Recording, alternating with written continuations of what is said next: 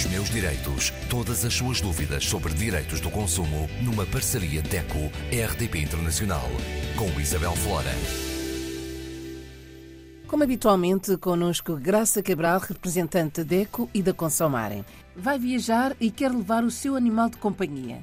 O que é que deve fazer, Graça?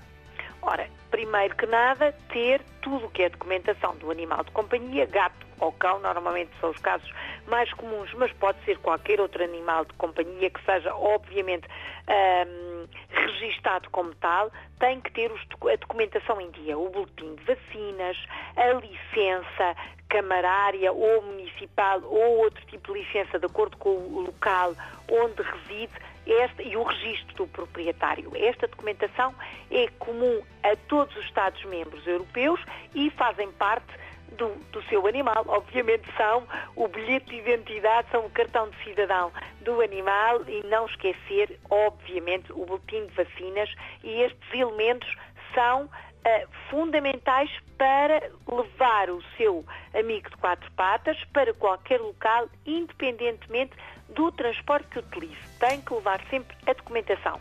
Este é o ponto de partida para começar a fazer a bagagem uh, para o seu animal também, obviamente, não e é? começar Portanto, a fazer a viagem, não é? Exatamente. E se a viagem for de avião? Ora bem, quanto ao avião, esta é uma questão uh, muito importante para quem vem de longe, enfim, uh, com certeza o verão está a aproximar-se e os nossos imigrantes já estão a planear a sua vinda até cá a Portugal, venham, aguardamos por vós e querem trazer então o animal. O, que fazer?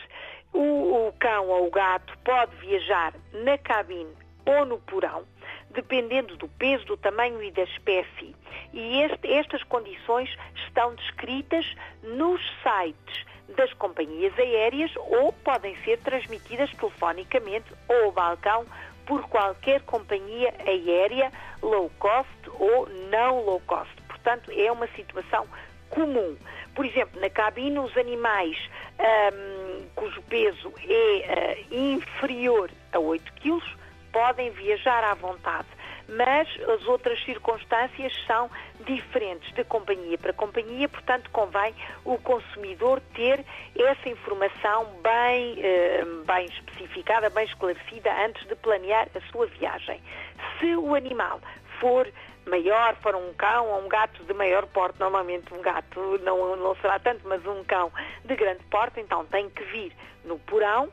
A caixa de transporte tem que ser uma caixa rígida, pode comprar em qualquer loja da especialidade, tanto artigos para animal ou numa superfície comercial. Portanto, tem que comprar uma caixa de transporte rígida e fazer este, este pedido de transporte com antecedência. Não deixe para a última, porque pode não ser possível levar o seu animal desta maneira. Portanto, uh, se já está a planear a viagem, se já está a ter planear a compra dos bilhetes, do bilhete de avião, prepare também o pedido de transporte de animal no porão.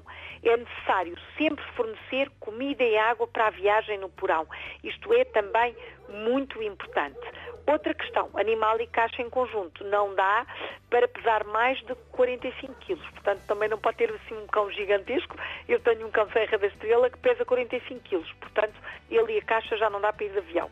Mas vamos pensar que tem realmente um animal mais pequenino. Pode vir com ele à vontade ou na cabine ou no porão, de acordo com o peso, com a dimensão, com a altura do cão ou do gato. Na cabine, os animais mais pequeninos e podem vir em caixa de transporte sem ser rígida, de tecido, por exemplo, sobretudo para os gatos, é muito, é muito comum. Se estamos a falar de viagens dentro uh, do espaço europeu, e certamente será até o caso mais comum, o consumidor pode, inclusivamente, pedir o passaporte europeu para o animal de companhia.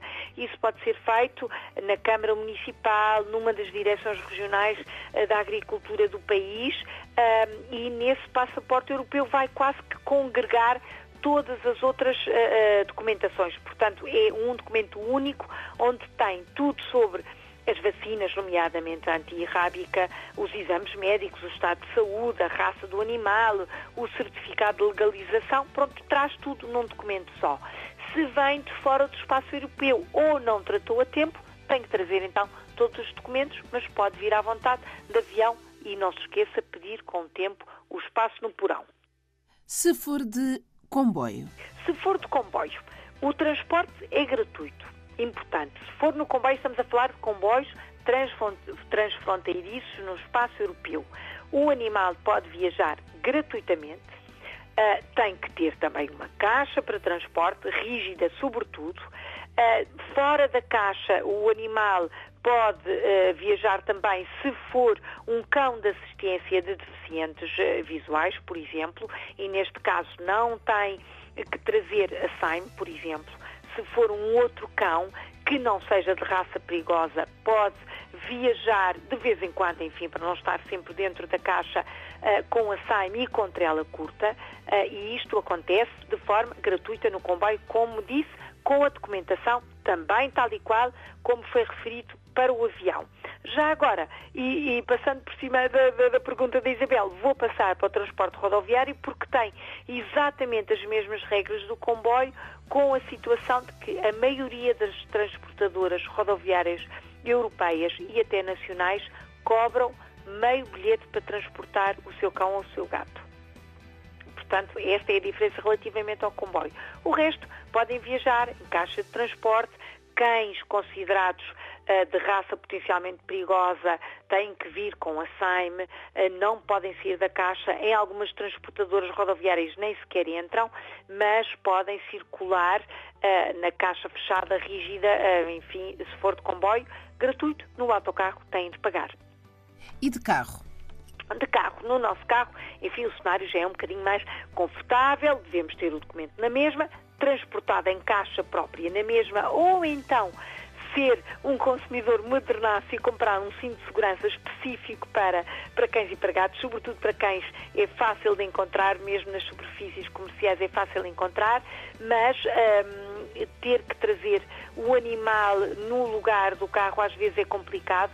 Se tiver um porta-bagagens confortável, que não seja totalmente fechado, por exemplo, que tenha uma rede para proteger dos bancos traseiros, pode vir aí que uh, normalmente é até mais confortável para o animal e não precisa de vir na tal caixa uh, nem ocupar um lugar. Aconselham os veterinários que viagens prolongadas, e se vem uh, de fora de Portugal, deve dar um comprimido, deve administrar um comprimido contra o enjoo para que o cão ou o gato não sofram tanto com a viagem, porque eles não gostam assim muito, para dizer a verdade. Os meus direitos. Para a semana, Graça. Para a semana, vamos continuar a falar de férias, de férias de verão e nos cuidados que deve ter antes de comprar as viagens e os programas turísticos.